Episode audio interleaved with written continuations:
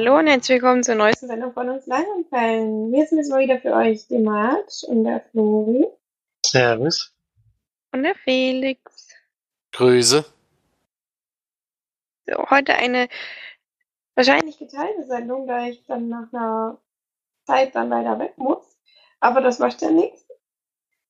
Ihr habt ja trotzdem was für viel. und dann sind halt noch die Jungs da, aber kann man ja mal machen.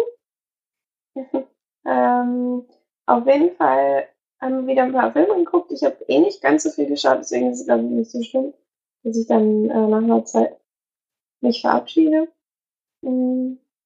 Ich war auch nicht in der Sneak und auch nicht im Kino. Das können dann alles die, die beiden anderen machen, aber wir fangen natürlich wieder ähm, ganz normal an mit den Film Starts der Woche, die der Felix macht. Vom 26.04. in dem Fall, die letzten im Monat April 2018.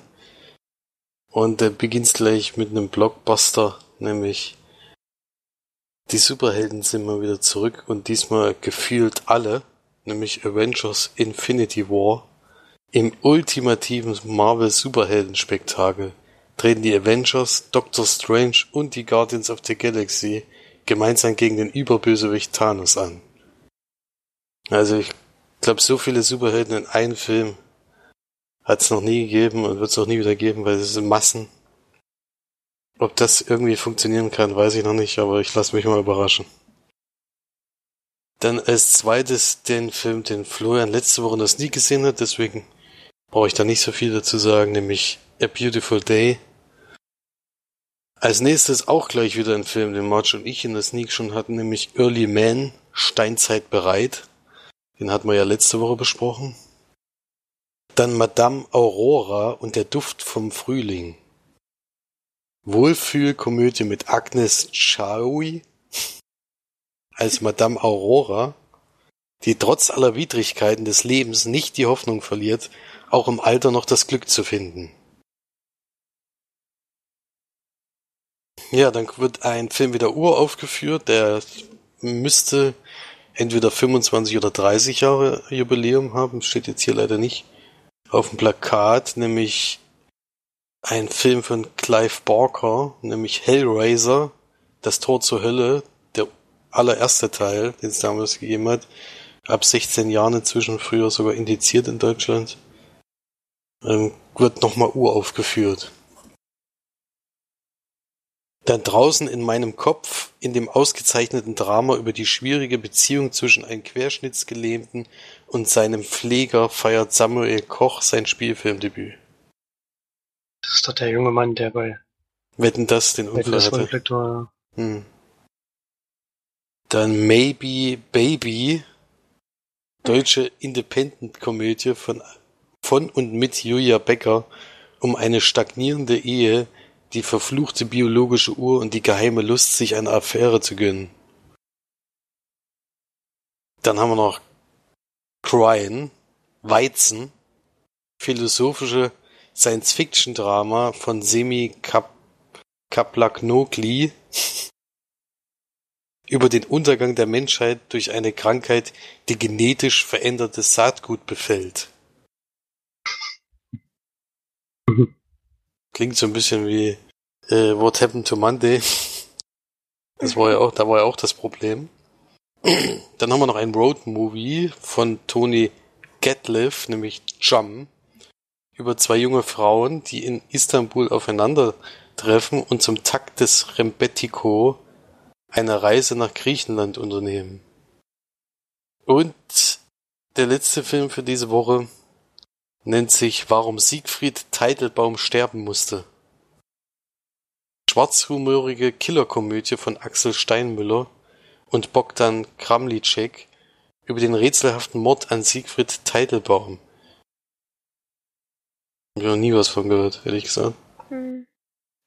Ja, das waren dann die Starts vom 26.04. und ich gebe weiter an Florian mit dem Filmcharts. Bin ich natürlich wieder mega vorbereitet.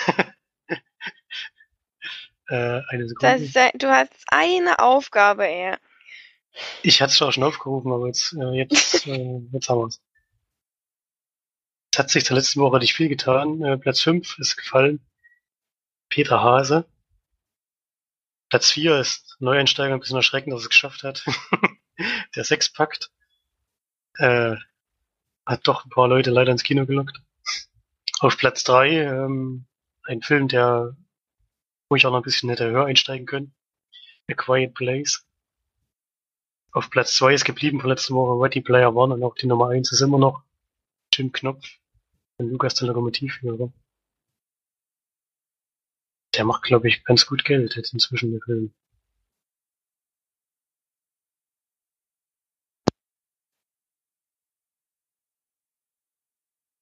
Ja.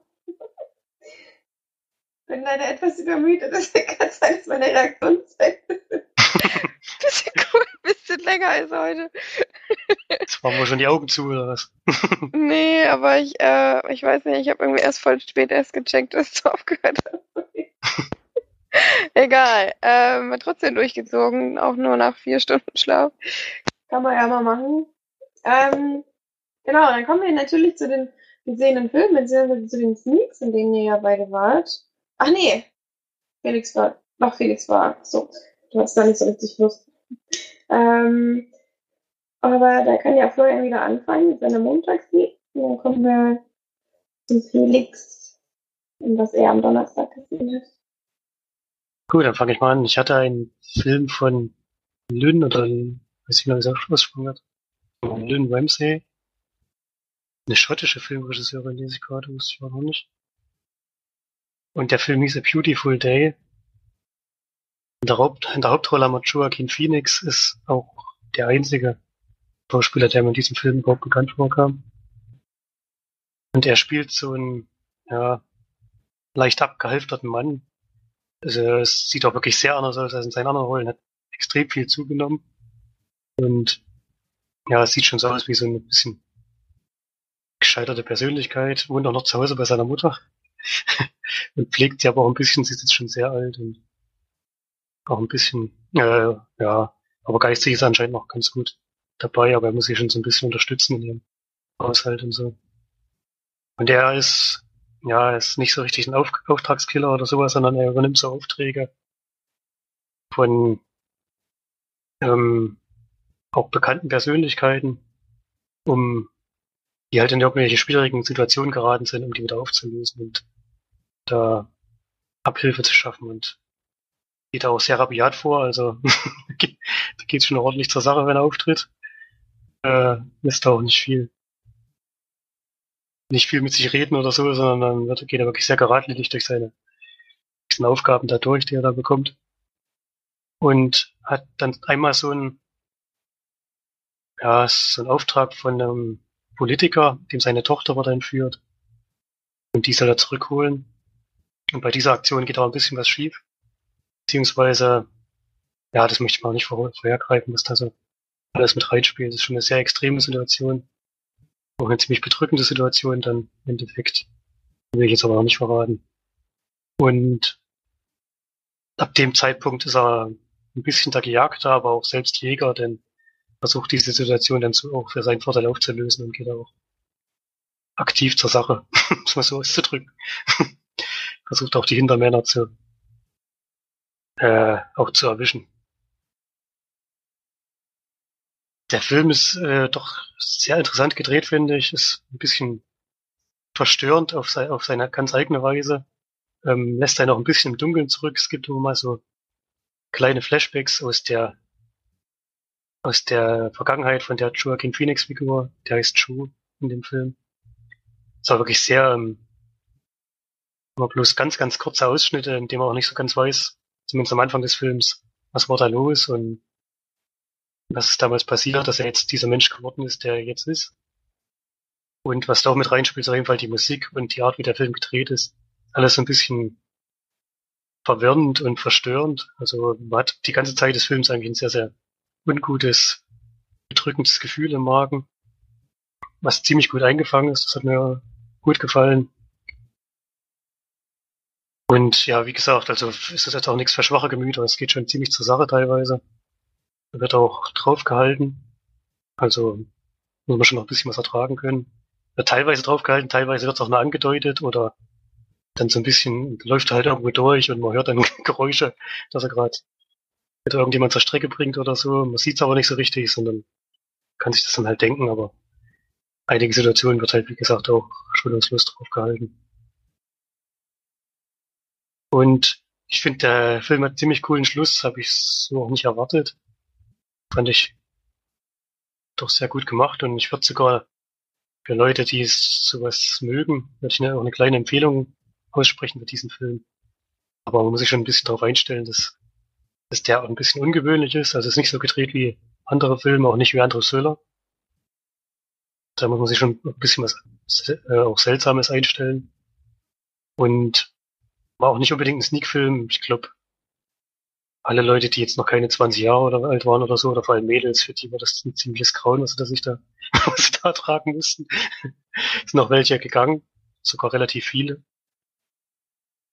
Die konnten damit gar nichts anfangen. Für mich war es halt, ich habe das in der Form auch nicht so oft gesehen. Ich jetzt ein bisschen mal mit David Lynch verglichen, weil halt alles ein bisschen ähm, offen gehalten wird und nur in hochstückhaften Teilen erzählt wird und sich dann alles ein bisschen am Ende zusammenreimt oder auch nicht. Je nachdem, wie man das verstehen möchte, diesen Film. Fand's aber eigentlich ganz gut und gibt auch sieben von zehn Leinwandperlen. Und ist halt mal was anderes, also wirklich ähm, bisschen außergewöhnlicher als normales Thriller. Ja, hätte mich auf jeden Fall auch interessiert und ich bin felsenfest davon ausgegangen, dass dieser Film auch in Schweinfurt in der Sneak laufen wird. Äh, an dem Tag, wo ich jetzt war. Und äh, wir wurden auch direkt begrüßt, damit dass es der Öffnungsfilm der diesjährigen Berlinale war. Und da hatte ich eigentlich schon den Filmtitel eingetippt, um abzuschicken, welcher Film kommt. Äh, weil ich gedacht habe, ja, das könnte ja schon sein, dass der der Startfilm ist, obwohl es natürlich gleich mal ein hartes, harte Geschichte wäre, aber bei der Berlinale kann das schon sein, dass da sowas kommt. Und da beginnt aber der Film. Alles sieht etwas komisch aus und da war es tatsächlich so, dass ich äh, innerhalb von einer Woche zwei Stop-Motion-Animationsfilme kriege, wo ich, wo ich insgesamt jetzt überhaupt in der ganzen Zeit erst einen hatte. Das war schon sehr erstaunlich, denn letzte Woche war ja Early Man. Der erste damals Frankenweenie, den ich hatte, und jetzt kommt die Insel der Hunde. Ataris Reise, der heißt auch wirklich so, der Charakter. Und ist der neue Film von Wes Anderson, den man ja schon oft gesehen hat und äh, von vielen auch sehr gerne gesehen hat, mit Grand Budapest Hotel zum Beispiel zuletzt. Oder Moonrise Kingdom, ja. Der Royal Tenenbaum zum Beispiel kenne ich noch oder der fantastische Mr. Fox. Also immer so besondere Filme und diesmal hat er sich an einen Stop-Motion-Film gewagt, der auch eine sehr außergewöhnliche Geschichte erzählt. Wir sind in einer fiktiven Zukunft in Japan und dort äh, ist der Oberbefehlshaber oder ein Clan hat schon lange einen Hass auf Hunde allgemein und jetzt kommt der Clan auch politisch an die Macht und verbieten sozusagen die Hunde in dieser Welt. Sie haben angeblich oder sie haben auch eine Krankheit, die wird die Schnauzenkrankheit genannt und die wäre angeblich ansteckend für die Menschen und äh, deswegen werden sie alle Hunde in diesem Land auf eine Mülldeponie verbannt, was eine Insel ist, damit die nicht wieder zurückkommen können. Ja. Und dass der, ja, wie soll man, er ist ein entfernter Onkel, dieser, also dieser Bürgermeister ist ein entfernter Onkel von, von dem Atari, den wir jetzt so ein bisschen begleiten. Der geht nämlich auf die Insel, um seinen Hund zu finden und wieder zurückzubringen, weil er damit überhaupt nicht einverstanden ist. Und auf dieser Insel sind eben schon sehr, sehr viele Hunde, wie man sich vorstellen kann. In dem Film ist es eben so, dass man die Menschen in der Originalsprache sprechen und die Hunde sind in, in Deutsch synchronisiert, stand am Anfang da. Ja. Ja, das war so, damit ging's los und es ist wirklich so, dass wenn die Leute reden, sind dann viele Reden, die dann gezeigt werden oder wo das entschieden wurde.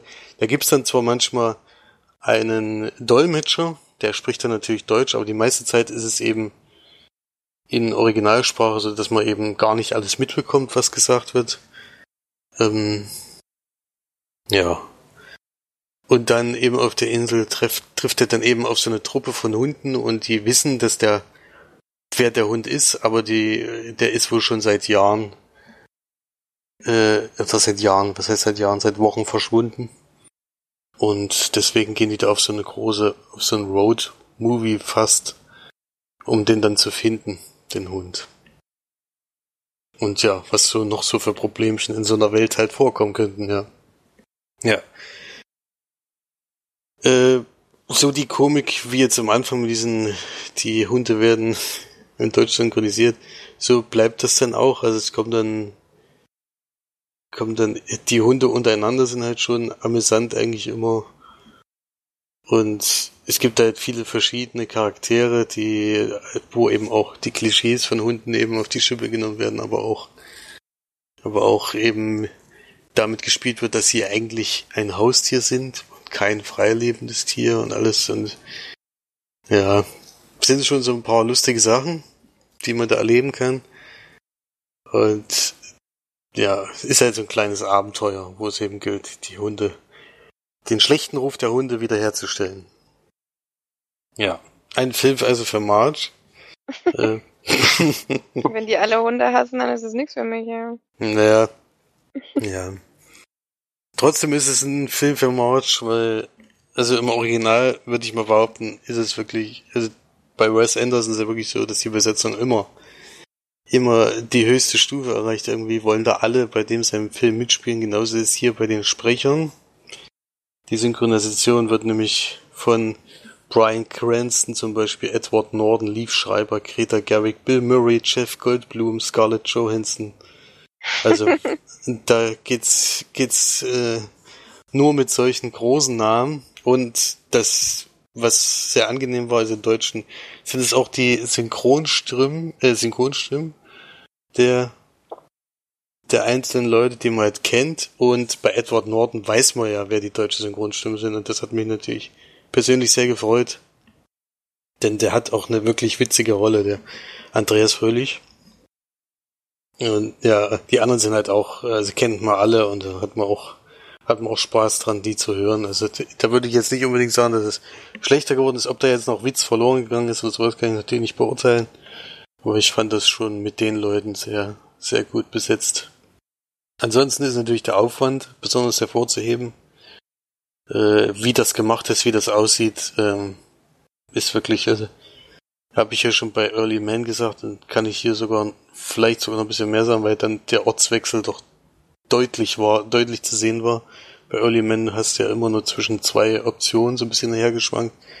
Hier ändert sich vieles im Laufe der Zeit und das ist schon beeindruckend zu sehen, wie viel, wie aufwendig das überhaupt sein muss. Also man kann das, kann das immer gar nicht glauben, aber da ist so viel, so viel harte Arbeit dahinter, um das so aussehen zu lassen. Das ist schon erstaunlich. Der Film an sich, muss ich sagen, hat mich jetzt nicht besonders überzeugt, denn die Geschichte ist dann doch etwas, äh,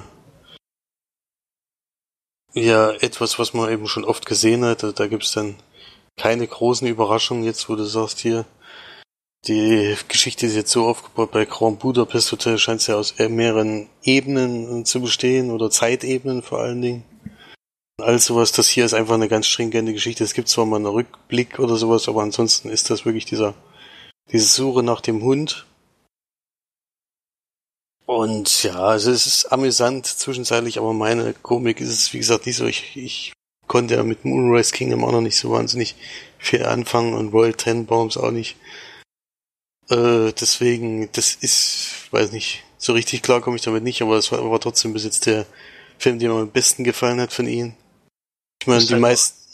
Musst ja noch Grand Budapest Hotel gucken. ja, der, der scheint ja noch zu überbieten, so wie es klingt, aber muss ich mal gucken. Auf jeden Fall. Und ja, für euch zwei, denke ich, oder allgemein für die Sneak, das, also für euch wäre es der Hammer, denke ich. Wird, wäre, wär, denke ich mal, schon eine höhere Bewertung als mir. Allerdings ist es für Sneak-Publikum völlig ungeeignet, dieser Film. Es war eine einzige Katastrophe, was da in dem Kino abgegangen ist. Also ich sage jetzt mal von, von 50 die dabei waren, sind 40 gegangen. Hä? Also das war mit Abstand das meiste bis jetzt, was ich jemals bei bei Early Film... Man sind sie alle sitzen geblieben. Bei Early Man sind sie vor allen Dingen alle da geblieben. Das fanden sie wahrscheinlich noch amüsant. Aber hier sind schon direkt beim Start schon ein Großteil rausgegangen und auch während des Films, so- sogar bei der Hälfte noch, sind bestimmt noch mal so, äh, so 10 oder 15 Mann gegangen. Also war Wahnsinn. So heftig hatte ich es noch nie. Wenn ich mir vorstelle, dass ich da bei der Sechspack March nicht die einzigen sind, die aufstehen und gehen. Und dann bei diesem Film dann fast, also weit über die Hälfte von denen, die da sind, dann ist das schon irgendwie erschreckend. Aber daran habe ich dann doch gemerkt, dass dieser Film eindeutig nicht nie geeignet ist. Das ist wirklich, ja. Ja, deswegen weiß nicht, ob das jetzt so gut wäre, wenn er bei euch oder jetzt morgen in Zoo läuft. Äh, am 10. Mai läuft er übrigens an, also es gibt noch ein paar Möglichkeiten, den in der Sneak zu sehen. Und ich gebe 6 von 10 Leinwandperlen für den Film. Kann man schon mal machen, aber ist jetzt nicht unbedingt meins gewesen, aber auf jeden Fall viel bessere Film als die, die ich in letzter Zeit gesehen habe. Deswegen bin ich da schon relativ zufrieden damit. Und war ja auch mal so eine Art Blockbuster für, für den Inde Independent-Film Blockbuster. Kann man schon sagen. Von der Machart her sieht es dann wieder ein bisschen besonders aus, oder? Es ist schon sehr besonders, würde ich sagen. Also, ähm, es ist so eine Mischung aus, also, man sieht mal Zeichentrick und man sieht mal Stop Motion, also da wird ein bisschen mitgespielt. Mm. Es gibt, na, wie kann man es erklären? Also, das ist diese Mülldeponie und sowas, das sieht man schon alles, dass das eben nicht animiert ist, sondern dass das eben da ist. Auch die Sachen, die in der Welt passieren, die einzelnen Figuren, die bewegen sich also. Der, der, der Stil des von dem Stop Motion ist halt so ganz anders, als wie ich ihn bisher gesehen habe. Es ist nicht auf realistisch getrimmt, es ist auch nicht so auf total Fantasy wie bei Early Man oder sowas, wo die Figuren dann schon immer so, so aussehen, so wie eben Menschen nicht aussehen, sondern es hat schon so eine Ähnlichkeit, aber es hat schon immer so seinen ganz eigenen Stil, hat er da wieder verwendet. Ist alles sehr, na, wie soll man das beschreiben? Also wie, wie mit Bleistift gezeichnet, so an manchen Stellen, die Hintergründe und alles, das sieht schon alles sehr, also, sah sehr, sehr schön aus, auf jeden Fall. Und, ja, also, wenn man sich den Trailer anguckt, äh, so, so diesen, diesen Touch hat der ganze Film eigentlich, das zieht er dann auch konsequent durch. Ja. Vom Aussehen her und sowas und von der Machart, da gibt's da auf jeden Fall keine, keinerlei Kritik. Das ist schon ein, äh, für mich wieder unglaublich, was da, was da alles für Arbeit drinstecken muss. Deswegen da auch die 6 von 10 Leinwandperlen, auch wenn die Story jetzt nicht so überragend war. Und er kam mir vor allen Dingen relativ lang vor. Wie ich jetzt sehe, ging der gerade mal 101 Minute, eine Minute. Das ist relativ wenig dafür, dass es mir doch vorkam wie über zwei Stunden. hm. Hm. Ja. Deswegen kann man, auf, also für euch wäre es auf jeden Fall was, aber ich glaube, das Sula Sneak Publikum wäre auch nicht so wahnsinnig begeistert von diesen. Das, das, wäre mir, aber, wär mir aber egal. Ich würde mich da schon gerne sehen, weil ich denke, dass es ansonsten schwer, schwierig wird, den im Kino zu sehen, richtig? Zumindest bei uns. das stimmt, ja, das stimmt. Also, das wird auf jeden Fall schwer sein. Der wird nicht überall anlaufen. Ja, und das war der Eröffnungsfilm bei der Berlinale. Hm. Das ist ein cooler Eröffnungsfilm. Ja, na gut, dann ähm, war ja einer von uns sogar noch im Kino. Zweimal sogar. Nee. Ja, genau. Ja, ich kann es ja in beiden Fällen relativ kurz machen, weil es beides Filme sind, die wir erst ja, beide letzte Woche besprochen haben, oder? So. Ich denke ja. Hm, nee, ich glaube, Ready Player One ist schon zwei Wochen her. Okay, na ist ja egal, auf jeden Fall vor kurzem besprochen haben. Deswegen werde ich auch Geschichte nicht nochmal so viel sagen. Ein Film von Steven Spielberg geht zwei Stunden 20 Minuten. Ähm, die Hauptrolle spielt Ty Sheridan. Und wir sind in einer, ja, schon, kann man schon sagen, dystopischen Zukunft, oder? Ja. Äh, den Menschen geht es jetzt nicht mehr so überragend. Sie leben auch größtenteils in Slums, wo die Häuser alle übereinander gebaut sind, weil kein Platz mehr ist. Und eigentlich alle flüchten sich, kann man schon so sagen, alle, die dort wohnen, flüchten sich in so eine virtuelle äh, Gaming-Welt, in der man eigentlich so ziemlich alles machen kann.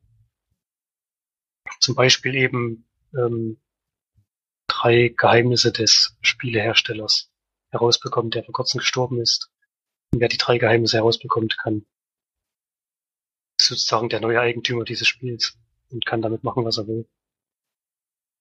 Und da gibt's noch so eine Firma, die das versucht natürlich, die da auch Leute dafür anstellt, und ausbildet, die Geheimnisse zu lüften, um Spiel übernehmen zu können, weil es halt mega erfolgreich ist und ja, natürlich auch Gewinne abwirft, die man sonst nicht generieren kann.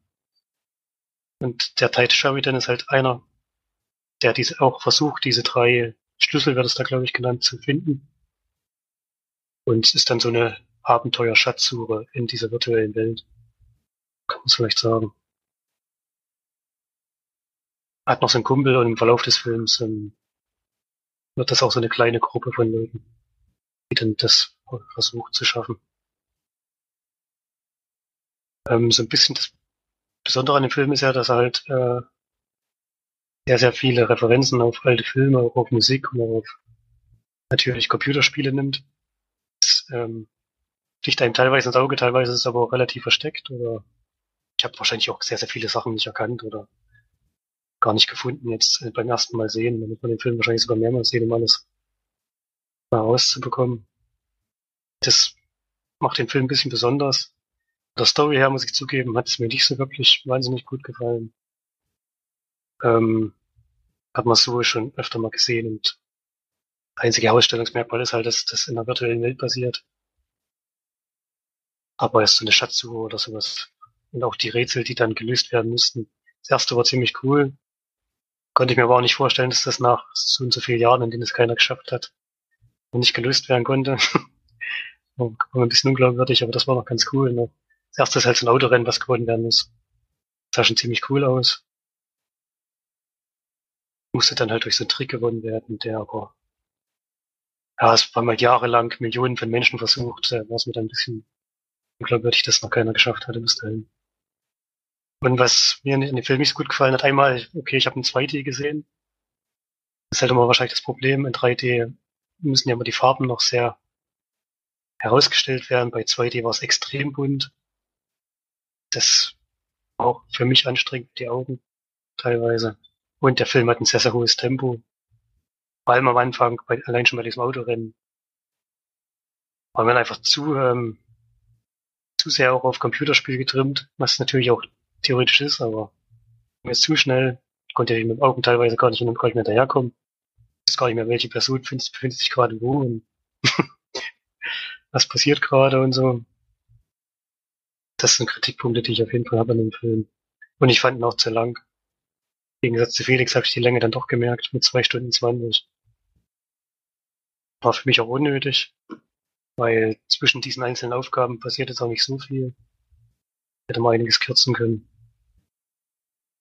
Trotzdem ein guter Film, also kann man sich auf jeden Fall anschauen. Macht auch Spaß. Aber mit den Kritikpunkten, die ich habe, kann ich auf jeden Fall keine neuen Punkte geben, so wie Felix, sondern gebe sieben von zehn Leinwandperlen. Und ja, kann man sich auf jeden Fall sehr gut anschauen.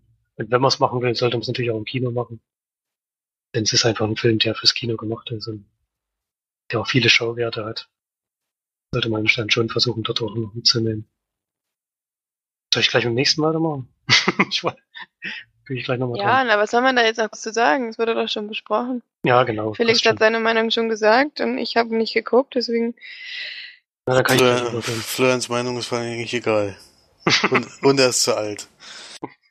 Ach, Erik fand ihn genauso gut wie du ist noch älter. nee, es passt schon. Es ist ja auch Geschmackssache. Ja, es hat auch wirklich viel mit Videospielen halt auch zu tun. Aber es gibt einen sehr schönen Mittelteil, finde ich, der sehr schön äh, auf einen Film hinweist. Äh, das fand ich sehr gelungen und wie gesagt, gab Ja, viel, gab ja auch viele, viele schöne Szenen, das stimmt schon, viel, was man sehen konnte und entdecken konnte. Das ist schon. So, jetzt wichtiger aber der nächste Film. Na, da kommen wir da zum hätte es jetzt mehr Ärger gegeben, wenn das jetzt äh, anders ausgegangen wäre. Natürlich habe ich mir nach eurer Besprechung letzte Woche noch A Quiet Place angeschaut. Hab ein Double gemacht am Montag direkt vor der Sneak gesehen. Und ich, wir waren zu dritt im Kino. Ich hatte leider zwei Leute dabei, die irgendwie den Drang hatten, sich während dieses Films äh, fast durchgehend zu unterhalten. Was? Was mich echt extrem genervt hat, vor allem immer solche tolle Beiträge wie Ach, da ist ja jetzt ein Nagel und so.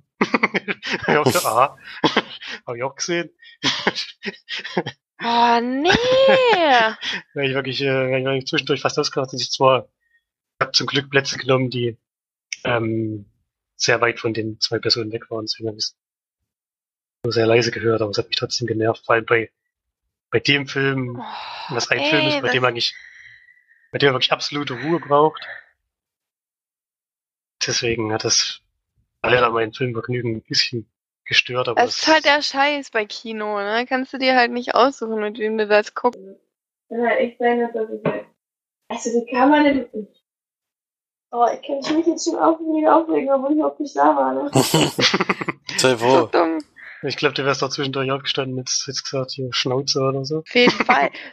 Sobald die angefangen hätten zu reden, hätte ich gesagt, Alter, es geht wohl los. Das ist ein Film, der auf Ruhe und auf Atmosphäre setzt. Warum hockt man sich da hin und redet dann? Vor allem solche schwachsinnigen Bemerkungen wie, das ist neu. So wie Felix damalige dumme Mitbewohnerin, die auch immer alles irgendwie, was man gesehen hat, nochmal wiederholen musste. Ja. Ja, vielleicht gehen sie auch noch einmal im Jahr ins Kino und äh, kommen mit solchen Sachen nicht klar, das weiß ich nicht. Weiß ich auch nicht, ob sie sich den Film ausgeguckt haben. die waren jetzt auch nicht mehr die Jüngsten, deswegen, also die müssten eigentlich schon wissen, wie man sich verhält. Aber. Egal, es hat, zum Glück hat es der Film trotzdem geschafft, mich atmosphärisch mitzunehmen, trotz der Störgeräuschen. Ähm, Emily Blunt spielt die Hauptrolle und John Krasinski ist der Regisseur und spielt den, den männlichen Part sozusagen auch den Ehemann, der auch ja im wahren Leben ist. Und die haben noch drei Kinder. Und die sind in einer auch dystopischen Zukunft. Es gibt nur noch einen ganz kleinen Teil an Menschen überhaupt. Aus einem bestimmten Grund, den wir, glaube ich, noch nicht verraten wollen. Denn der kommt im ersten Trailer auch nicht vor. Und kommt halt ziemlich schnell im Film raus, dass ähm, Probleme auftreten, wenn man sich zu laut verhält. Heißt, Halt alles, ganz so krass musst du dich jetzt nicht so drumrum, man weiß schon, dass das Aliens sind und das, das hatten wir ja vor allem in unserer Filmbeschreibung auch gesagt. Ich glaube, dass ich hab's halt nicht, ges durch- ich glaub, ich nicht gesagt, Oh. ja, aber ist egal. Ja, dass stimmt die halt durch Geräusche ab, äh, das nimmt da jetzt nichts vorweg eigentlich. Also ob man das jetzt weiß oder nicht. Nee, man ist, ja, ich, man sieht, sieht's zumindest andeutungsweise auch schon nach fünf Minuten, was da passiert, wenn man sich zu laut verhält. so. Das geht ja relativ schnell. Und ja, die Familie versucht eben da durch diese Situation durchzukommen. Ähm, haben dadurch bestimmte Begebenheiten auch noch ganz eigene Probleme, das zu schaffen. Fand ich schon überraschend auch. Äh, ähm, aber das möchte ich jetzt auch nicht verraten. Und ist eben ein Horrorfilm, der eigentlich relativ wenig Horrorszenen hat, aber durch seine Atmosphäre halt, durch dieses immer ruhig sein müssen, auch durch die Musik dazu, durch ja auch noch die eine Tochter, die ähm, sowieso, äh, glaube ich, äh, gehörlos ist, zumindest äh, weitgehend gehörlos und äh, gar nicht weiß, ob sie jetzt laute Geräusche macht oder nicht. Das bringt mal so eine ganz eigene, ganz eigene Schwierigkeit damit rein. Und Die ist schon taub. Nicht Ja. weitestgehend gehörlos. Die hat wirklich Na, gar wenn, nichts gehört. aber wenn sie, wenn sie dran, also wenn, wenn, wenn wir es aus ihrer Pers Perspektive sehen, bekommt ihr immer so die Geräusche mit, die sie noch hört, glaube ich, dachte ich. Es war doch immer so ein dumpfes, Nee, so ein dumpfes Das war- oder so. von dem Hörgerät hat sie so ein, So ein Tiefen gehabt und so was. Und Geräusche und. Ja, okay. Das zumindest habe ich das so in Erinnerung. Ja. Weil von den Soundeffekten fand ich das, fand ich das auch sehr gut gemacht, wenn das da noch mit Mhm. eingefangen wurde. Und ja, durch seine Art des Films äh, verzichtet der Film natürlich fast komplett auch auf Dialoge. Es gibt sehr, sehr wenige. Ähm, und schafft es aber halt durch die Art, wie er gemacht ist, auch sehr, sehr gut, sich in dieses Szenario mit hineinziehen zu lassen. Das ist mir auch passiert. Zum Glück muss man sagen, denn ich habe jetzt auch nach dem Film habe ich einen Spoiler-Tag vom Kinocast gehört. Wenn man jetzt äh, länger über den Film nachdenkt, hat er erzählerischerweise ein paar Schwächen. Aber das Gute ist halt, dass, er, dass, dass man das während des Films, Filmschauens, zumindest war das bei mir so und bei euch glaube ich auch, ähm, merkt man das nicht so und denkt auch nicht so drüber nach, weil er halt durch seine Atmosphäre es schafft, einen damit reinzuziehen und ein bisschen auch die Perspektive der Leute, die, die sich dort durchkämpfen müssen, mit einzunehmen. Und das macht er wirklich sehr, sehr gut und sehr, sehr, sehr spannend. Durchgehend. Geht auch nur, nur schnell schauen, er geht auf jeden Fall nicht so sehr lang. 90, genau 90 Minuten, ja, damit auch die richtige Länge für das, was er zeigen will. Und der Schluss hat mir sehr gut gefallen. Man darf jetzt keine große Auflösung erwarten, sondern es wird vieles nur angedeutet. Und aber ja, der Schluss äh, gibt neue Möglichkeiten, sage ich mal, aber auch eigene Interpretationsmöglichkeiten, wie es weitergehen könnte. Oder auch was passiert sein könnte und wo alles herkommt. Das hat mir sehr gut gefallen. Auf jeden Fall ein schöner, kleiner Film, glaube ich auch. Ich denke mal, er wird vom Budget ja nicht so sehr viel gekostet haben. Macht das aber seine Weise wirklich außergewöhnlich. Und mal wieder ein Horrorfilm, den man so noch nicht so oft gesehen hat. Würde ich von seiner Qualität her ein bisschen mit Don't Breathe vergleichen. Bei dem fand ich, habe ich das auch so empfunden, dass der auf eine eigene Weise mal wieder was Neues macht, was Neues erzählt. Das, das hat man ja leider nicht mehr so oft und deswegen für alle, die Horrorfilme mögen, ist das eigentlich äh, eine Pflicht, sich den Film anzuschauen, auch im Kino, denn da kommt die Atmosphäre natürlich noch viel deutlicher rüber und gebe auch wie ihr neun von zehn Leinwandperlen. Sollte man sich schon mal angeschaut haben, auf jeden Fall. Sehr gut. Ähm, ich finde, man sollte da nicht so arg drauf rumbrauchen, dass es ein Horrorfilm ist, weil ähm, ich finde gar nicht, dass es ein richtiger Horrorfilm ist. Es hat zwar ein paar Schockermomente dabei, aber eigentlich kann man den auch gucken, wenn man ein bisschen ja gesättigter ist bei es ist jetzt halt nicht so, nicht so ein Schnetzler-Horror. Nee, da wird, immer, sowas. da wird immer schnell weggeschnitten, das sieht man eigentlich nicht so viel. Das, das ist auch, halt weil es ja auch um Tempo geht. Deswegen ist es auch schnell wieder vorbei, wenn was passiert. Hm, also ich würde den jetzt auch ähm, Leuten empfehlen, die keine Horrorfilme mögen. Weil das ja. für mich kein, kein charakteristischer Horrorfilm ist. Ja, aber gut, ähm, wir wissen ja, dass wir den toll fanden. Und ich werde den auch, glaube ich, nochmal im Kino gucken. Also ich will eigentlich gerne nochmal rein. Mm, um, deswegen werde ich das, glaube ich, nochmal in Angriff nehmen. Ähm, aber jetzt, weil ich jetzt gleich nach ähm, weitergehe oder beziehungsweise Besuch bekomme, ist eigentlich schon ein bisschen unhöflich ist, dass ich einfach hier hocken bleibe obwohl die schon angekommen sind, mache ich jetzt mal schnell den Film, den ich äh, mir geguckt habe, angeguckt habe, der mir auch ein bisschen auf der Seele brennt, den zu ähm, besprechen, weil er so besonders ist. Und zwar habe ich mir ähm, Andy und Jim angeguckt. Die, der sozusagen Dokumentarfilm auf Netflix über ähm, Jim Carrey, der die Rolle von Andy Kaufman gespielt hat in Man on the Moon. Ähm, den Film habe ich noch nicht geguckt. Das ist schade der, ähm, der Rolle, oder beziehungsweise der Rolle, der, der Dokumentation nicht, weil es darum geht, wie Jim Carrey quasi diese, diese Rolle angenommen hat und wie er sich ähm, auf dem Set benommen hat. Der Film wurde 1998 gedreht damals, glaube ich mache das gerade alles voll Schnauze, also falls irgendwas falsch ist, dann tut's mir leid. Aber ähm, so habe ich mir das zumindest gemerkt. Und ähm, Andy Kaufmann war zu dem Zeitpunkt schon gestorben. Er ist damals an Lungenkrebs mit Mitte 30 oder so. Ist er verstorben und war eben ein sehr beliebter Komiker, der allerdings eine Komik gemacht hat, die mir selbst, glaube ich, nicht gefallen würde. Und ich glaube, Felix auf gar keinen Fall weil er auch so eine so ein bisschen Klamauk gemacht hat einfach. aber auf eine ganz neue Art und so hatte das halt noch niemand gemacht und bla. So ein bisschen. Und ähm, in dem Film, das ist der Man on the Moon, der Film, der sollte quasi das Leben von Andy Kaufman verfilmen. Und in der Dokumentation sieht man eben wirklich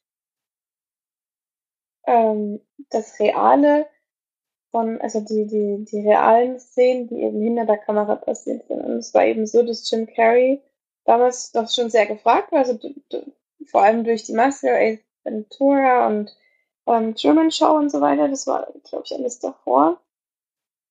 Ähm, hatte sich darauf aber trotzdem gecastet, also hat ein Casting-Video gedreht und so weiter und haben alle gleich gedacht, ja, der passt perfekt drauf.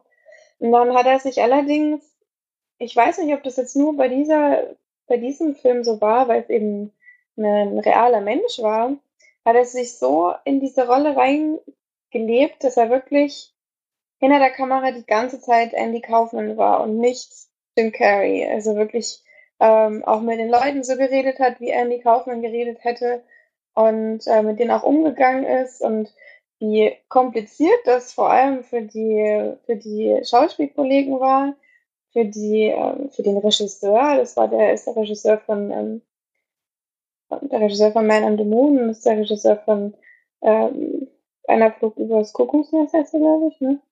Ja. Ähm, und also wirklich ein sehr bekannter und, und sehr guter Regisseur. Und Jim Carrey hat quasi in dieser Zeit eigentlich nicht, nicht existiert, sondern nur Andy Kaufman. Und dann vor allem auch dadurch, dass Andy Kaufman damals auch verschiedene Charaktere angenommen hat, so irgendwie so ein Italiener oder so, ähm, hat er dann noch in der Rolle von Andy Kaufman dann die Rolle des Charakters übernommen und hat dann wirklich da in dieser Rolle sobald er halt so geschminkt wurde und sich so verhalten, hat er sich so verhalten wie dieser, dieser Charakter von, von Andy Kaufmann, dieser fiktive Charakter sozusagen. Und das ist wirklich so krass und so auf einer unfassbaren Metaebene, dass man, also teilweise saß ich wirklich davor und ich konnte das gar nicht fassen. Ich habe so diesen, diese Dokumentation angemacht, weil ich eigentlich Jim Carrey auch mag. Also ich seine letzten Werke nicht so, aber das, was er früher gemacht hat, da hat er schon echt einiges gezeigt an dem, was er kann. Aber wie gestört das da also ganz ehrlich, das kann man, das ist eigentlich nicht normal. Und vor allem, dass die Leute sich so haben ähm, behandeln lassen. Da ist dann zum Beispiel ein was ganz krasses. Ähm, Andy Kaufmann hatte damals, ich weiß nicht warum, aber wegen irgendeinem Sketch oder so, hat er mit Frauen gewrestelt. Und dann hat er irgendeinen Beef angefangen mit so einem Wrestler. Und der Wrestler, der war auch an diesem Set, weil diese Szene quasi nachgedreht wurden und so weiter. Und Jim Carrey hat hinter der Kamera diesen Wrestler einfach nur dumm gemacht, hat den, hat ihn wirklich so runtergemacht, beleidigt und alles richtig, richtig, richtig krass. Hat ihn mit Wasser beworfen und so ein Scheiß. Also so richtig wie halt Andy Kaufman, die wahrscheinlich das damals gemacht hätte, oder keine Ahnung, wie er, wie Jim Carrey gedacht hätte, dass Andy Kaufman darauf reagiert und so weiter. Also die mussten sich da alle von dem behandeln lassen, wie, keine Ahnung, wie es wären sie nichts wert und so. Also das war, also, das, das ist schon, das Witzige ist, dass ähm, Jim Carrey wird da eben ähm, noch gefilmt, also erzählt er selber noch ein bisschen was in der, in, heutzutage sozusagen und sagt dann auch ganz am Anfang der Dokumentation, dass die, ähm, die diese Doku gedreht haben 1998, also da, wo der Film gedreht wurde, dass sie gesagt haben, wir bringen das jetzt noch nicht raus, wir wollen nicht, dass Jim Carrey als Arschloch angesehen wird. Und so ist es wirklich. Du hast danach einfach, denkst du dir, der Typ hat völlig in einem Rad, also dreht völlig am Rad, hat echt einer an der Waffe, weil der so, so, ähm, in dieser Rolle drin ist und dann nicht mehr raus. Und selbst der Fahrer hat dann zum Beispiel auch gesagt, er, ähm, er bringt nicht Jim Carrey nach Hause, sondern Andy Kaufman. Er ist dann auch nach Hause gefahren, war immer noch in seiner Rolle und ist auch zu Hause gewesen in seiner Rolle höchstwahrscheinlich und so weiter. Also es ist schon, es ist sehr zweifelhaft. Ich finde es halt krass, dass Schauspieler sich teilweise sowas einfach völlig rausnehmen können auch vor, vor Regisseuren, die eben wirklich, ähm, ja, eigentlich sehr hoch angesehen werden. Also ich würde euch das auf jeden Fall empfehlen, mal anzugucken. Es hat ein paar Längen, weil es wird dann, es, es werden halt, es wird dann halt einfach viel draufgehalten und wenig, ich glaube, es von dem, von dem Footage wurde wenig abgekürzt. Aber es ist schon krass zu sehen und man kann es irgendwie nicht so richtig glauben.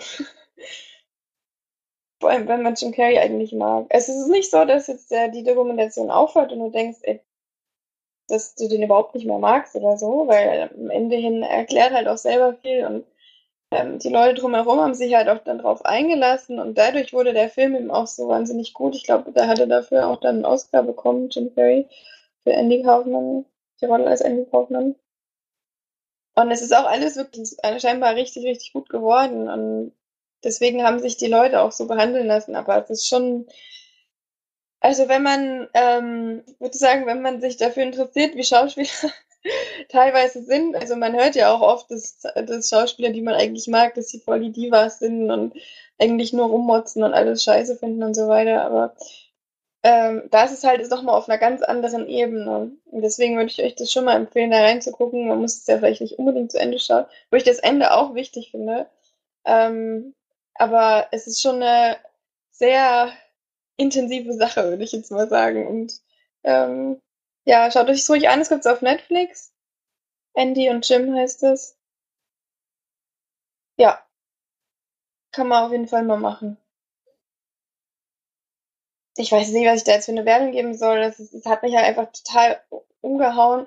Es ist jetzt eine normale Dokumentation. Man sieht halt nur, äh, man sieht halt Jim Carrey heute und man sieht Jim Carrey in Andy sozusagen damals. Und das ist halt das Krasse, aber nicht wie die Dokumentation jetzt aufgebaut ist oder so. Das ist eine ganz stinknormale Doku eigentlich. Deswegen würde ich da jetzt keine großartigen Punkte geben, sondern eher ähm, eine Empfehlung aussprechen und sagen, guckt euch das an, wenn euch das interessiert. Das ist wirklich sehr intensiv und sehr, ja, anders auf jeden Fall. Geht eineinhalb Stunden, ist auch nicht so lang. Klingt auf jeden Fall spannend, ja. Hm. Witzig ist, ich habe auch unserem Cousin gleich geschrieben, der, also Vinzenz, der auch schon mal bei uns war in der Inter, oder zweimal, glaube ich sogar schon, ne? Oder? Ja, ist ja meistens bei den nordischen, nordischen Filmtagen dabei und einmal war er noch so. Genau. Und Jim Carrey ist ja sein Lieblingsschauspieler, und habe ich ihm gleich geschrieben, aber das schon gesehen hat, weil ich einfach danach auch so völlig verstört war. und äh, hat er dann geschrieben, nee, danach nicht, habe ich gemeint, wenn du es geguckt hast, dann schreib mir mal bitte, was du davon denkst. Das, es geht halt einfach schon, es geht auch schon über die Kunst eines Schauspielers halt hinaus einfach, weil klar ist er ein Theaterschauspieler und er zeigt es auch in den, in, in den Filmen sozusagen, aber das ist halt schon nochmal.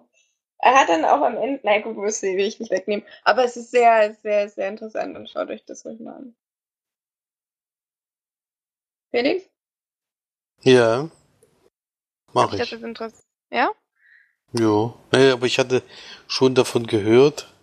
Ich hatte es mir sowieso mal vorgenommen, aber bis jetzt habe ich noch nicht so richtig das in Angriff genommen. Das ist ja immer so ein Thema, wie jetzt Florian und ich jetzt kleiner besprechen werden. Das sind solche Sachen, die man gerne vor sich her schiebt. Wieso, was besprecht ihr denn? Unter dem Sand. Okay, da muss ich dann doch nochmal reinhören in unserem Podcast. Ich verabschiede mich jetzt. Ähm, ich grüße auf jeden Fall unsere Tante von euch. Mach das mal. Ich mal an. Berätst mal, dass es morgen mindestens nicht geht. ja. Vielleicht kommen wir ja vorher noch in eine Quiet Place. Mal gucken. Für Gilly wäre das bestimmt was. das glaube ich auch. Aber gut, ähm, dann viel Spaß auf jeden Fall noch und danke fürs Zuhören und dann bis nächste Woche. Tschüss. Gut, dann äh, kommen wir gleich mal zu dem Film, den wir gerade angesprochen haben. Florian hat zwar diesmal ein bisschen mehr zu besprechen, aber da gehört der dazu, denn den haben wir noch zusammen gesehen gestern Abend gerade. Der nennt sich Unter dem Sand, das Versprechen der Freiheit. Ist ein dänisches Filmdrama von Martin Zandfilet, Tant, Zanderfilet hätte ich gestern was gesagt, aber Zandfilet oder Flie. Und es geht äh, um die deutschen Soldaten, die nach dem Zweiten Weltkrieg an der dänischen Westküste zwei Millionen Landminen im Sand ausgraben sollen und entschärfen sollen, damit die Leute natürlich wieder an den Strand gehen können, ungefährdet. Und an der Westküste wurden insgesamt zwei Millionen vergraben. Und das sind deutsche Kriegsgefangene. Die sind leider sehr junge Deutsche, weil ja die als letzte in den Krieg geschickt wurden, sind meistens noch Kinder. Ich glaube, die hatten so gesagt zwischen 14 und 19. Ja.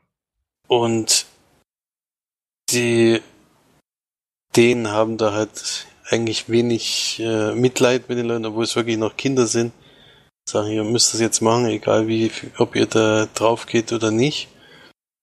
Und wir begleiten da eine junge Truppe, die einen bestimmten Strandabschnitt schaffen soll. Die sind, wie waren das, vielleicht zwölf oder sowas?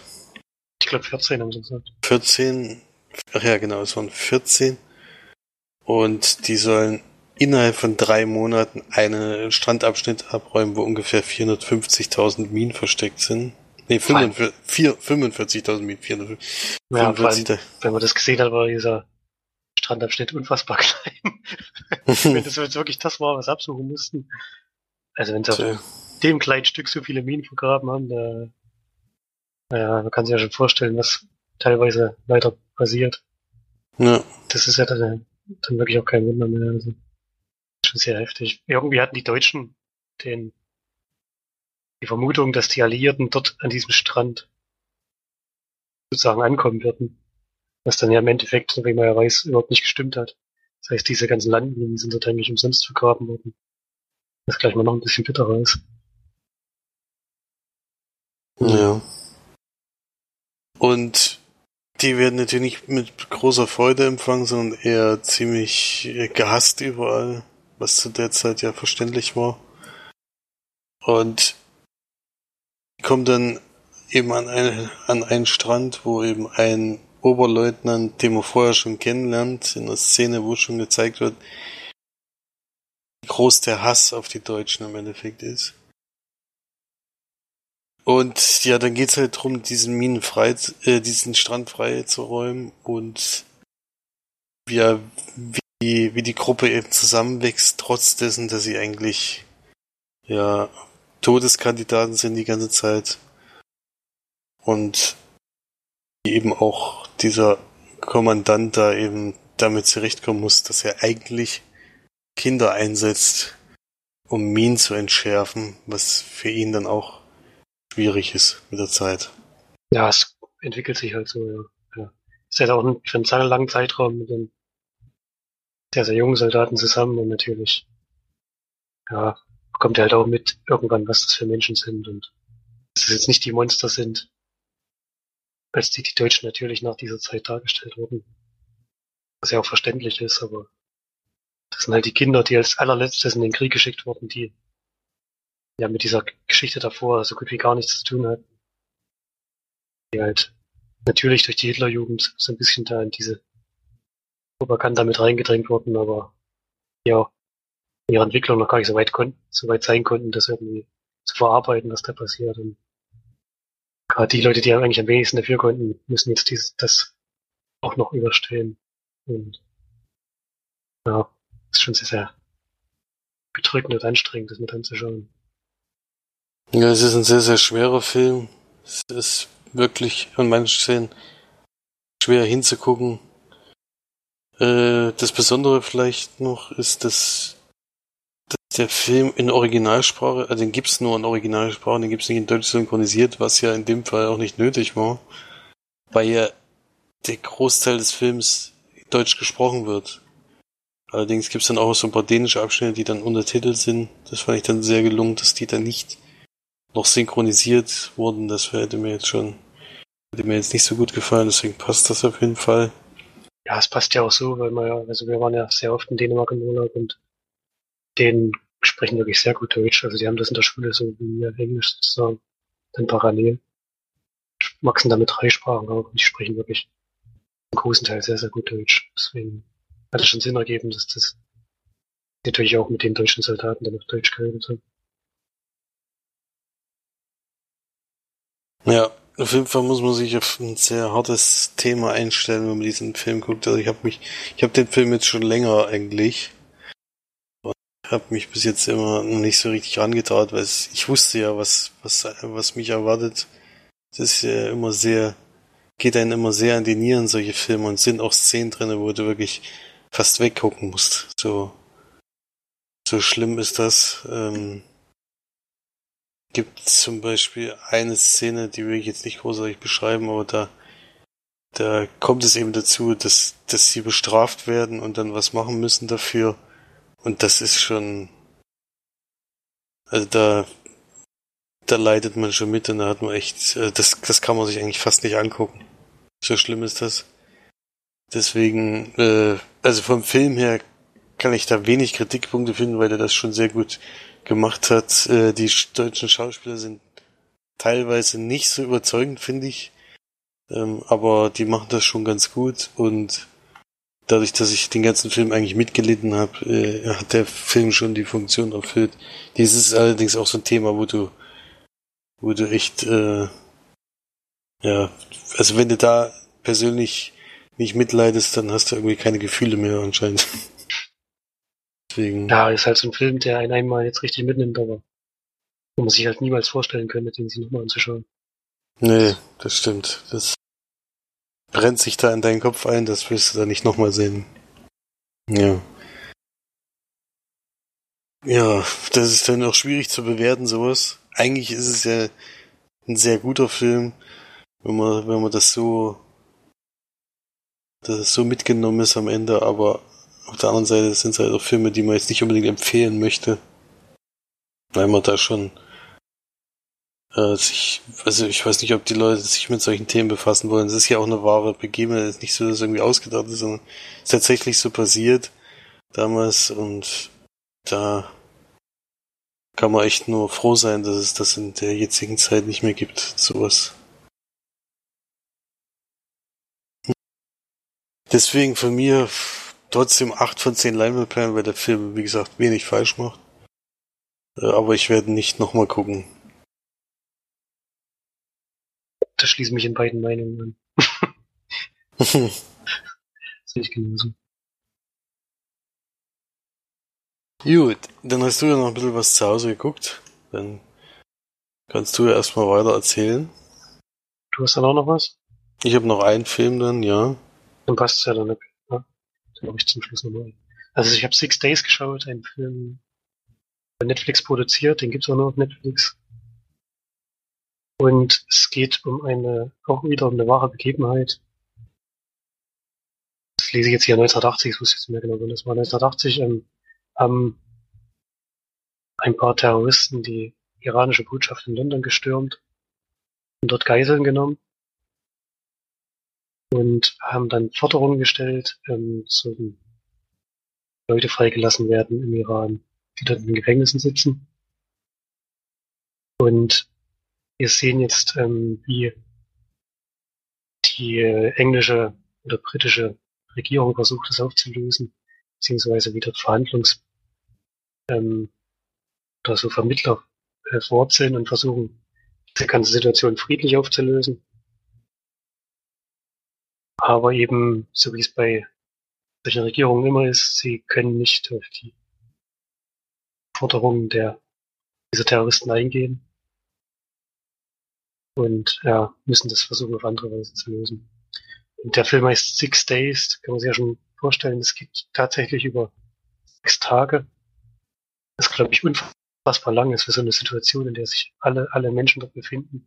Auch für auch psychisch und vom Arbeitsaufwand her, denn die können da ja auch nicht weg. Weder die, die Terroristen noch die Leute, die sich dort halt, ähm, die dort vermitteln und so. Alle sind ständig vor Ort, sind ständig unter Starkstrom sozusagen.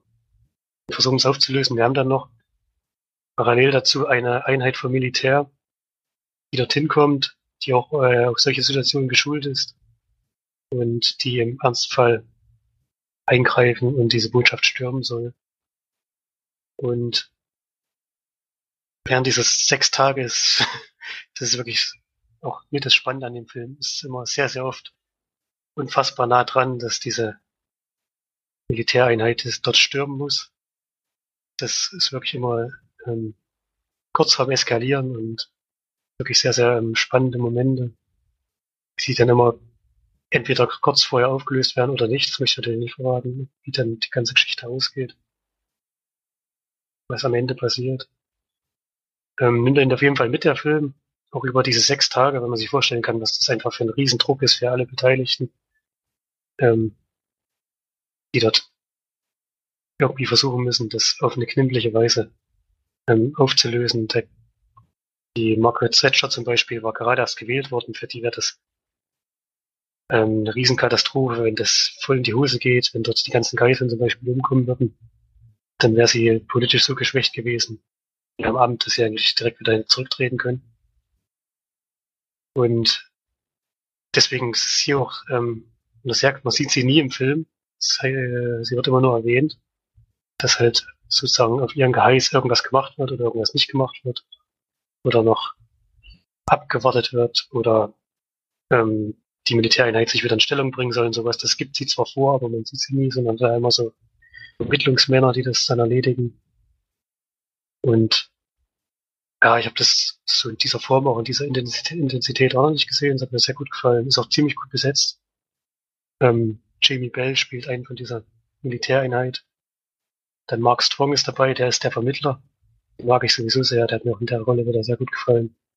Epi Cornish spielt ähm, eine Journalistin, die haben dort natürlich auch eine sehr, sehr tragende Rolle, denn die sind auch komplett diese sechs Tage vor Ort natürlich, berichten die ganze Zeit durchgehend, was passiert und haben auch eine natürlich eine tragende Rolle, weil sie auch ein bisschen mit beeinflussen können, was passiert durch ihre, durch ihre Berichterstattung, die natürlich auch nochmal zusätzlich den Druck erhöhen können, ähm, indem sie immer sagen, dass nichts vorwärts geht oder dass jetzt wieder irgendwas passiert ist, was die Situation wieder verändert oder was wieder noch mehr Schärfe reinbringt. Und natürlich müssen dann die Leute auch zusätzlich, zusätzlich noch darauf, darauf reagieren, was dort passiert in, innerhalb der Presse. Es gibt schon einige Punkte, die bei dieser Geschichte ausschlaggebend waren. Ich fand das schon wirklich sehr spannend gemacht und hat mir wirklich gut gefallen. Den Film würde ich auf jeden Fall weiterempfehlen. Geht auch knapp über 90 Minuten, hat eine gute Länge knackig erzählt und gibt da acht von zehn Leinwandperlen. Und den kann man sich wirklich mal anschauen. Ich habe jetzt bei den Netflix produzierten Filmen, wenn ich die geschaut habe, haben mir die meisten nicht so gut gefallen. Da war der jetzt wirklich einigen Abstand das Beste, was ich bis jetzt gesehen habe. Also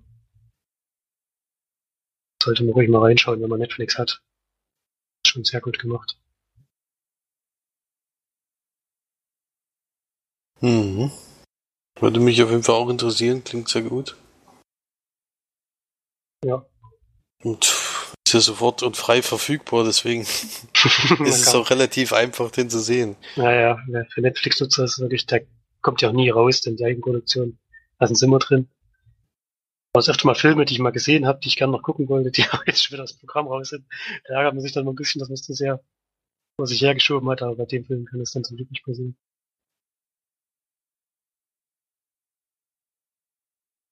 Ja, würde mich auf jeden Fall interessieren. Würde ich, werde ich mir anschauen. Hast du denn gelesen, dass, äh, das habe ich jetzt letztens das gelesen, dass Netflix hat ja jetzt gerade erst die ganzen Star Wars Filme geholt. Und die müssen jetzt aber alle wieder abgeben, weil Disney ja einen eigenen Online-Streaming-Dienst jetzt auch noch eröffnet. ja, da werden dann alle Filme dahin wandern, die da ja. sind und wahrscheinlich dann auch die Superheldenfilme, die dann sich alle verabschieden werden. Das, damit muss man dann eben stört mich jetzt nicht so weiter. Aber Star Wars gucke ich schon ganz gerne nochmal. aber da muss man sich dann halt wieder auf die Blu-rays zurückhalten, ist ja nichts. Ja. Stimmt. Gut, dann kommen wir noch zum, zu meinem letzten Film für diese Woche. Meine erste Blu-ray, meine zweite wartet noch auf mich. Wir wollten die eigentlich gestern gucken, wie ich dann herausgestellt habe.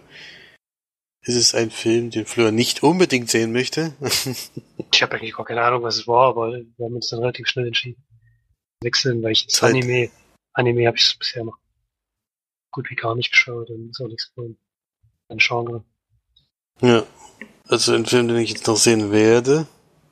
Und die Blu-ray am Mittwoch war der diesjährige Oscar-Gewinner in der Kategorie Bester Animationsfilm, auch Animation, aber eben kein Anime, sondern der neue Film von Pixar, Coco,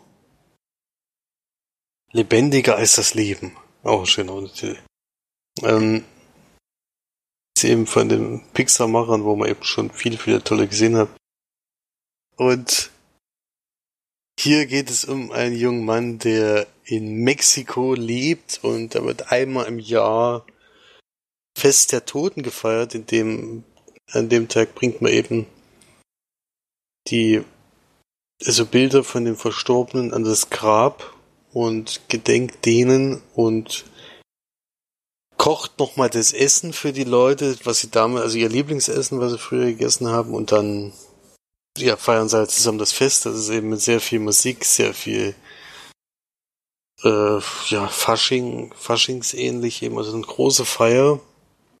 Und ein junger Mann, der dort lebt, also der hat das Problem, dass seine Ur-Urgroßmutter damals von ihrem Mann verlassen wurde, weil er lieber Musik machen wollte, als sich um seine Familie zu kümmern. Die Frau war da sehr frustriert, hat sich dann ihr eigenes Leben aufgebaut, indem sie eine Schuhe, Schuhfabrik aufmacht, oder im ersten Moment nicht Fabrik, sondern Leute eben die Schuhe reparieren können. Und das hat sich dann hauptsächlich gemacht. Das wird auch in der Familie traditionell weiterhin so fortgesetzt. Allerdings auch, dass Musik absolut tabu ist in jeglicher Art.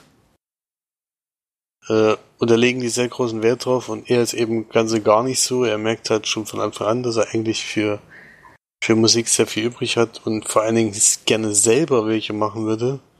Und an dem Tag, wo das Fest ist, gibt's nämlich auch ein Talentwettbewerb, wo er, wo er mitmachen könnte und das bekommt aber seine Familie mit und verbietet ihm das natürlich und nimmt das Instrument weg, was er was er nutzen wollte und er entscheidet sich dann zu dem Grab von diesem ganz, ganz bekannten und großen Musiker, wo dann auch ein Denkmal mitten in der Stadt steht, zu gehen, denn dort hängt die Originalgitarre von dem Mann.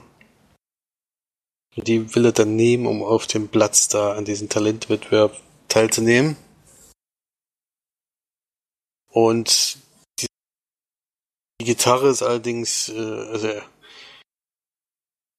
die Gitarre ist so eine Art Portal in die Totenwelt, kann man fast sagen. Denn wenn man diese Gitarre spielt, kommt er dann eben zum ersten Mal in diese Parallelwelt, also Parallelwelt, das heißt Parallelwelt, also die Welt der Toten. Und da sieht er eben, dass an diesem Fest wirklich die ganzen Leute nochmal nach Hause kommen. Von der anderen Seite, indem da so eine große Brücke gespannt ist zu einer, zu einer anderen Welt. Dort leben wohl die ganzen Leute, die eben verstorben sind und an dem einen Tag, wo dieses Fest ist, gibt es eben eine Brücke in die Welt zurück und sie besuchen sich wirklich gegenseitig. Man sieht sich natürlich nicht, aber die freuen sich natürlich alle wieder nach Hause zu kommen. Und dann weiß er nicht, wie er da hingekommen ist, warum er da ist, weil er ist noch nicht gestorben. Und will vor allen Dingen herausfinden, warum das eben damals so dramatisch war und ob er nicht doch wirklich jetzt wieder Musik machen darf oder das in dieser Welt, in der er jetzt lebt, so ein bisschen zu ändern. Aber vor allen Dingen muss er natürlich erstmal wieder da rauskommen. Er ist so ein bisschen gefangen in dieser Welt der Toten. Ja. Film, der sehr viel auf Musik basiert, wo eben viel gespielt wird, viel gesungen wird. Ich fand, es gab sehr viele schöne schöne Messages im Film, wie man so schön sagt. Also es geht da nicht nur um eben allgemein das Thema Sterben, sondern eben auch das Vergessenwerden, was dann eben irgendwann mal vorkommt und die Angst eben von den Leuten eben, also wenn man das Foto nicht von demjenigen aufs Grab stellt, kann er diese Brücke nicht überqueren und darunter leiden natürlich die Leute sehr, auf der anderen Seite und sind da sehr traurig drüber. Das fand ich schon eine sehr schöne Message. Ich fand es aber insgesamt bisher einer der schwächeren Pixar-Filme, weil ich dann doch irgendwie, ich weiß nicht, hat mich, wie gesagt, einige Teile haben mir sehr gut gefallen, andere Teile waren dann eher so, also nicht so, wie ich es gewohnt bin bei Pixar-Filmen, dass eben viel für Erwachsene dabei ist, wo du dann eben, ja, schon was zu lachen hast oder eben auch ein bisschen Spannung für dich aufbaut. Hier ist es eher so, dass das schon ein sehr kindgerechter Film ist wo man so ein bisschen eben, wo, wo sich eben trotzdem was getraut haben und da wirklich eine Welt zeigen, die man jetzt als Kind vielleicht noch nicht unbedingt sehen will, aber da eben sehr kindgerecht gemacht, dieses Thema Tod und was danach passiert, passieren könnte, sozusagen. Ja. Äh, ansonsten kann man noch was dazu sagen? Nee, eigentlich, eigentlich reicht das. Die, die, also der Film an sich kann man schon mal machen. Warum das jetzt der beste Animationsfilm geworden ist, weiß ich nicht. Ich finde, dieses Jahr war, war er nicht so stark und anscheinend waren die anderen Filme noch schwächer. Ich meine, es war ja auch sowas nominiert wie The Boss Baby oder sowas wurde echt fast. Also, das kam anscheinend nicht so viel. Also kam anscheinend nicht so viel, aber es gab zum Beispiel einen weiteren, den habe ich mir jetzt auch auf die Leihliste geschmissen. Irgendwas mit Wind, Wind. Also auf jeden Fall klang der interessante. Bin mal gespannt, wie der dann ist, weil ich fand der letztes Jahr eigentlich schon, wo dann Sumania gewonnen hat, habe ich ja schon zwei weitere Filme, die auch nominiert waren, gesehen, die mir eigentlich beide besser gefallen haben als Sumania. Sumania war zwar cool und war lustig, aber was die anderen beiden Filme da abgefeuert haben, da war das dann eher so ein ganz klassischer Animationsfilm. Da wurde da nicht so viel Wert auf, auf Kunst oder sowas gelegt. Das fand ich ein bisschen schade. Das finde ich, da, da setzen sie immer aufs gleiche Pferd und diesmal eben auch. Äh, bei Alles steht Kopf. Jetzt fällt mir der Titel auch wieder ein. War es auch gerechtfertigt, weil es wirklich weil es wirklich ein guter Film war und wirklich mal was anderes und wo du, wo du auch selber viel Spaß mit hattest und was auch eine schöne Geschichte war. Und jetzt so die letzten zwei Jahre waren es eher zwar gute Filme, aber keine herausragenden, die man jetzt hätte unbedingt nehmen müssen. Bin mal gespannt, ob da dass dieses Jahr auch wieder der Fall wird oder ob Coco da wirklich der beste Film diesen Jahr war. Von mir auf jeden Fall sechs von zehn Leinwandperlen über den Durchschnitt ist es für mich doch, weil ich dann, äh, wie gesagt, die das schon loben möchte, was da sich getraut wird, eben so ein, so sehr schwieriges Thema, was eigentlich in der Kinderwelt gar nicht, gar nicht aktuell ist, zu nehmen und da eben auch solche wichtigen Sachen mit reinzupacken, das fand ich schon sehr, sehr gut und ich denke trotzdem, dass da Kinder viel Spaß damit haben werden. Genau. Den Extras kann ich hier nichts sagen, weil ich an dem Tag überhaupt gar keine Zeit hatte. Äh, es ist arbeitstechnisch zurzeit etwas schwierig, so dass ich froh bin, dass ich überhaupt geschafft habe, den Film zu gucken. Ähm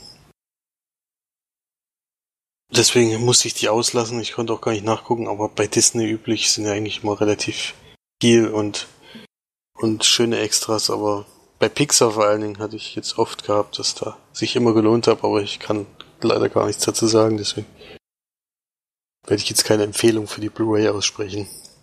Ja. So viel zu Coco. Lebendiger ist das Leben. Der Name übrigens Coco kommt von der Urgroßmutter, die Tochter von der Dame ist, die ja von dem Musiker verlassen wurde und die lebt nämlich noch äh, am Anfang, äh, nicht am Anfang des Films, sondern im Film und die hat da auch ein bisschen Einfluss noch auf diese Geschichte, was da eben passiert. Aber dazu werde ich natürlich nichts sagen. Aber deswegen heißt der Film so. Es ist nicht so, dass der Hauptcharakter Coco heißt. Okay. So viel zu dem Film. Und dann hat der Fleur noch einen Film jetzt noch übrig. Jetzt bin ich gespannt, was jetzt noch kommt. Und dann reicht's auch für diese Woche. Genau, da haben wir genug gesehen und besprochen. Der sechste Film, den ich jetzt diese Woche gesehen habe. Ähm, The Fall habe ich mir angeschaut. Von Tarsem Singh ist der. Von 2006. diesmal ein bisschen ungewöhnlich, aber von der Festplatte habe ich den gesehen. Ich schon ewig nicht mehr gemacht. Ich weiß auch nicht, wie lange der schon da drauf ist. Ähm, war ein bisschen schade, der Film war leider nicht komplett raus, fehlen glaube ich zwei oder drei Minuten. Ich habe jetzt bei Wikipedia die eine Szene oder zwei, die ich jetzt verpasst habe, habe ich noch nachgelesen. Aber einen Großteil des Films habe ich gesehen. Und worum geht's? Wir haben so eine ähm, Rahmengeschichte, die spielt in den 20er Jahren in Los Angeles. Da sind wir in einem Krankenhaus und dort ist eine junge Dame, die sich einen Arm gebrochen hat, die heißt Alexandria, die dort einen Stuntman kennenlernt, der sich bei einem Stunt schwer verletzt hat und vermutlich ähm, ab dem Zeitpunkt querschnittsgelähmt ist. Und die beiden freunden sich ein bisschen miteinander an, merkt aber schnell, dass der letzte Stuntman ist, der ein bisschen die Lebensfreude, dass er ein bisschen seine Lebensfreude verliert und auch Suizidgedanken hat, glaube ich kein Spoiler, das kommt sehr, sehr schnell im Film raus. Und er ähm, mag sie aber ganz gerne und fängt an, ihr eine Geschichte zu erzählen. Diese Geschichte macht einen großen Teil des Films aus. Es ist so eine Fantasy, ähm, sehr bildgewaltige ähm, Geschichte in Asien, ähm, wo so fünf oder sechs Leute, das weiß ich gar nicht mehr genau, sich zusammentun, um einen Bösewichten ähm, zu erwischen, der ihnen allen geschadet hat, den sie gerne zur Strecke bringen, bringen möchten. Und diese Geschichte erzählt er ihr mit dem, ich finde, ganz interessanten Hintergrund, dass er versuchen will, sie dazu zu bringen, ähm, Dinge für ihn zu äh, erledigen, die er nicht mehr kann, weil er jetzt halt seine Beine nicht mehr bewegen kann. Und nutzt sozusagen auch teilweise Erzählstränge aus der Geschichte, um zu begründen, warum sie das machen soll. So äh, vage würde ich jetzt mal zusammenfassen. ähm, Tarsem Singh ist, glaube ich, bekannt dafür, dass er ziemlich bildgewaltige Geschichten erzählt. Das ist hier auch so. Interessanterweise hat mir die Geschichte, dieses Märchen, in dem Film am wenigsten gefallen. ich fand das nicht besonders gut erzählt und auch die Bilder, sind halt sehr, sehr viel in der Wüste und alles ist so rot-gelb und war jetzt nicht so mein, ja, das, was ich gerne sehe oder so und die Geschichte an sich war nicht so toll. Was mir wirklich mit Abstand am besten gefallen war, war die Randhandlung. Die war sehr gut, das kleine Mädchen fand ich sehr sympathisch. Und ja, weiß ich halt nicht genau, wie man dann so einen Film bewerten soll, wenn, wenn einem so die, die Nebenhandlung am besten gefallen hat und der Hauptteil eigentlich doch sehr, sehr durchschnittlich war. Ich würde da sechs von zehn Leinwandperlen geben. Man kann sich auf jeden Fall anschauen. Es hat ein bisschen auch einen Touch von einem Kunstfilm natürlich durch den Mittelteil, durch dieses Märchen. Aber wie gesagt, der Rest hat mir besser gefallen und ja, kann man sich auf jeden Fall mal anschauen, aber war jetzt auch kein, kein Kracher oder so. Und ja, reicht eigentlich auch dazu, denke ich mal. Der ist schon relativ alt, der Film. Haben bestimmt auch schon viele gesehen, denke ich. Hast ihn schon gesehen, weißt du das? Nee, den habe ich noch nicht gesehen, das wüsste ich. Hm, Ja. Märchen war halt sehr, ja, sehr gewöhnlich. Natürlich in schönen Bildern erzählt. Aber das reicht mir dann nicht, wenn die Geschichte dann ja, ein bisschen durchschnittlich ist.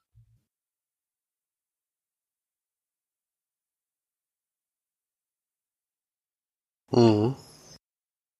Okay, dann war's das zu den Film Filmen für diese Woche. Ein Kommentar haben wir noch bekommen von der Steff. Die ist nochmal auf die Kurzfilmgeschichte eingegangen, weil sie da auch dabei war. Und eure Zusammenfassung ist scheiße. Wir waren, wir waren nicht, wir waren nicht vorbereitet, war glaube ich die Kritik, ich weiß. Äh, das stimmt Auf auch. jeden Fall das mit der Rolltreppe war, war nicht ausführlich genug, um den Kurzfilm zusammenzufassen. Ja, ich muss auch zugeben, ich hatte mich ein bisschen auf die March verlassen und March hat mich verlassen und als dann losging, standen wir beide ein bisschen blöd da. Ja, das mit der Rolltreppe, der Film ging mega kurz, wenn man den jetzt natürlich komplett auserzählt, dann braucht mir niemand mehr schauen, aber wahrscheinlich schaut es, kann sowieso keiner schauen. So. Was ist schon so, ja. Ja, auf jeden Fall ist er noch auf mehrere Kurzfilme eingegangen, wie gut und wie schlecht die waren und äh, wie lustig vor allen Dingen der Film war, den ihr ja wahrscheinlich auch so so lustig fandet. Das war ja der Ja, ja, niederländische Film. Sie hat ja in ein paar Jahren in den Niederlanden gewohnt und gearbeitet. Dadurch hat sie natürlich auch viel von den von der normalen Sprache verstanden, das, was man auch im Deutschen versteht, teilweise, aber natürlich nicht alles. Wahrscheinlich noch ein bisschen mehr verstehen können. Der war ja halt auf Niederländisch mit, ich glaube, es waren deutsche Untertitel. Man erkennt da natürlich schon viel, weil es den Deutschen sehr ähnlich ist, die Sprache. Ja. Und sie hat auch Tränen gelacht. Ich auch, ja. ich fand's schon, ich fand schon wirklich sehr, sehr lustig. Das ist erstaunlich. Ja. Okay, den muss ich mir auf jeden Fall mal merken. Ich glaube, den gibt's ja auch, habt ihr gesagt, Den ne? gibt's auf YouTube, ja, den können wir dann schauen. Der Pony muss man sich Place. Pony, Pony. Place heißt der. Ja. Okay, dann so viel zu den Kommentare, Kommentaren für diese Woche. Bin mal gespannt, was wir nächste Woche alles so besprechen dürfen. Äh, Das Wetter ist ja zurzeit erstaunlich, dafür, dass wir erst Mitte, Ende April sind. Da werden die Leute wahrscheinlich nicht unbedingt ins Kino gehen. Aber wir werden es trotzdem machen, weil wir sind Nerds und Loser. Vor allem Loser. Vor allen Dingen Loser, die nichts Besseres zu tun haben und werden auf jeden Fall wieder ein bisschen was gucken. Äh, Und wir wünschen auf jeden Fall eine sehr angenehme Woche. Ich hoffe, das Wetter bleibt so. Wird ja wahrscheinlich sich jetzt bald ändern. Aber genießt auf jeden Fall die Zeit. Guckt trotzdem Filme, wenigstens abends, kurz bevor ins Bett geht. Da ist es eh dunkel draußen. Und habt eine schöne Zeit und wir hören uns nächste Woche wieder bei Folge 158 dann schon. Und mal gucken, was wir da alles zu besprechen haben. Bis dahin. Tschüss. Tschüss.